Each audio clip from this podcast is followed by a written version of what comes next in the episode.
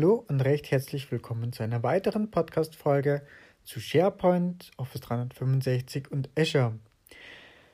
Heute habe ich mal wieder was zum Thema ähm, Azure mir ausgedacht und zwar das Thema App Services und IPv6-Fähigkeit. Und zwar gibt es einen ganz besonderen Grund, wann ich das brauche. Ähm, und zwar spätestens dann, wenn ich bei Apple eine App in den App Store submitte oder eben in diesem vorgeschalteten Approval-Prozess, also bevor eine App bei Apple in den App Store kommt, muss diese freigegeben werden und da unterläuft es diversen Prüfungen. Und ein Kriterium davon ist, ist dein Endpunkt, deine Webseite, dein Dienst, den du mit dieser Website ansprichst, kann man das über IPv6 erreichen. Wenn das nicht der Fall ist, dann wird die App nicht approved. So, jetzt ist natürlich nicht weit hergeholt, sondern sehr naheliegend, dass wir sagen, wir haben Azure und wir nutzen unsere Dienste, unser Backend eben hierfür. Nur, wir haben sich mal ein bisschen damit beschäftigt, ne? also jetzt an dem Beispiel App.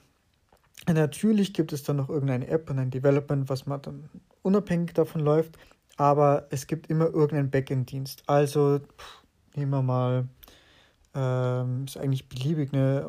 Ich kann ja mal gerade auf meine eigenen Apps schauen, ob das jetzt eine Social Media App ist. Ist klar, da gibt es irgendeinen Webservice, selbst wenn das irgendwie, ähm, ich sage jetzt mal, ein Amt ist, was irgendwie lokal tätig ist, spreche ich irgendeinen Webservice an genau, es muss nicht immer eine komplette Webseite sein, aber es ist halt ein Webservice, der zumindest abgerufen wird und damit halt per HTTPS idealerweise auch erreichbar ist.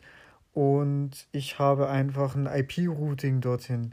So, jetzt ist natürlich ganz normal, dass jeder heutzutage eine IPv4-Adresse hat und ähm, jede äh, Webservice eben auch auf Azure, äh, heißt ja dann App Service, Entschuldigung, ähm, den ich provisioniere, ist natürlich öffentlich erreichbar, kriegt auch erstmal irgendwie einen Public DNS-Namen und im Hintergrund halt irgendwie eine IPv4-Adresse, die öffentlich geroutet wird. Äh, die kann ich dann auch, damit das Ganze, naja, kann man natürlich auch hübsch machen, ne? weil ich zum Beispiel halt nicht möchte, dass mein Service.azurewebsites.net irgendwo auftaucht, sondern das heißt halt dann www.hobmeier.net, ne, also eine richtige Domain. Das gleiche funktioniert ja mit so einer App natürlich auch, ob ich jetzt da eine eigene Webseite habe oder nicht, oder ob ich da einfach nur, was weiß ich, app.hobmeier.net, um jetzt einfach mal ein Beispiel zu nennen, ähm, anspreche. So, ähm, das ist aber nur das Schönmachen, das ist nur das DNS. Sind wir immer noch am Punkt IPv6. So, ich weiß nicht, inwieweit ihr euch alle damit schon mal beschäftigt habt.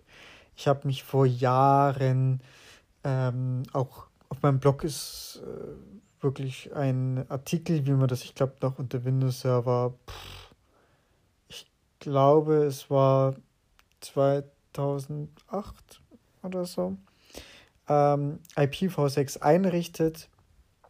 Also äh, vielleicht hier einfach nochmal ganz kurz, ist eine 128-Bit-Adresse und ähm, ist eindeutig.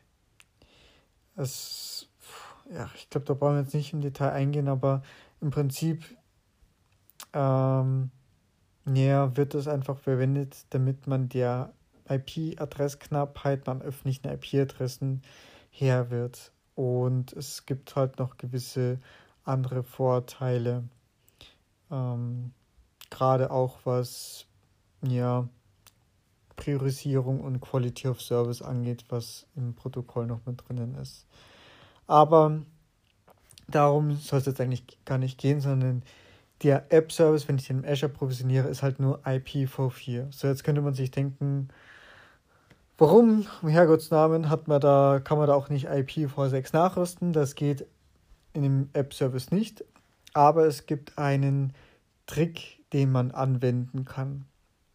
Und zwar kann man einen Load Balancer vorschalten. Also wenn man das nicht ohnehin schon gemacht hat, jetzt muss man allerdings aufpassen äh, mit ja, Traffic Manager, Load Balancer. Also Load Balancer geht es auf alle Fälle. Da habe ich das schon gemacht. Das heißt, die Ressource heißt auch tatsächlich Load Balancer. Und ich kann da im einfachsten Falle, sage ich halt, A, was für ein Typ ist es. Ne? Das ist also mal ein Public. Ich komme vom Public rein. Und was für IP-Adressen möchte ich nutzen? Und da kann ich sagen, okay, ich habe halt eine IPv4, statisch, dynamisch. Und dann kann ich noch sagen IPv6. Ja, da gibt es zwar auch noch irgendwie so Optionen, statisch, dynamisch, aber das ist relativ ähm, ähm, ja, relevant, weil das im Prinzip eh immer eindeutig ist. Aber ich habe, kann darüber eben eine Public IP-Adresse provisionieren. Klar, die IPv6 geht natürlich dann, wenn man es global betrachtet, nur bis zu diesem Load Balancer. Und ab diesem Load Balancer kann ich halt sagen, okay, ich route dann weiter bis zu meinem Backend, bis zu meinem App-Service. Und da geht es dann freilich nur per äh, IPv4. Das heißt, das ist vielleicht noch nicht ähm, vollends ja, durchdacht, weil ich natürlich dann auch da wieder einen Bruch drinnen habe. Und ähm, ja, aber was ich auf alle Fälle damit erreiche, dass ich das Approval beim Apple App Store hinbekomme, weil mein Endpunkt über IPv6 erreichbar ist. Und das heißt, über den Load Balancer IPv6 die IP-Adresse, die dort darüber provisioniert wird, die trage ich also auch in meinem DNS ein, beziehungsweise äh, und genau und über den DNS spreche ich halt dann meine App entsprechend an, äh, so ich eben auch nicht irgendwie statisch die IP-Adresse äh, verankere, vor allem weil die ja recht unkomfortabel ist zum Eingeben, sondern ja, dafür ist halt DNS da, ne? Ähm, genau, soweit mal mein Input, dass man eine App in den Store bekommt und äh, auch eben sein Endpunkt über IPv6 aktivieren kann. Ich hoffe, das hilft euch was und freue mich natürlich über euer Feedback.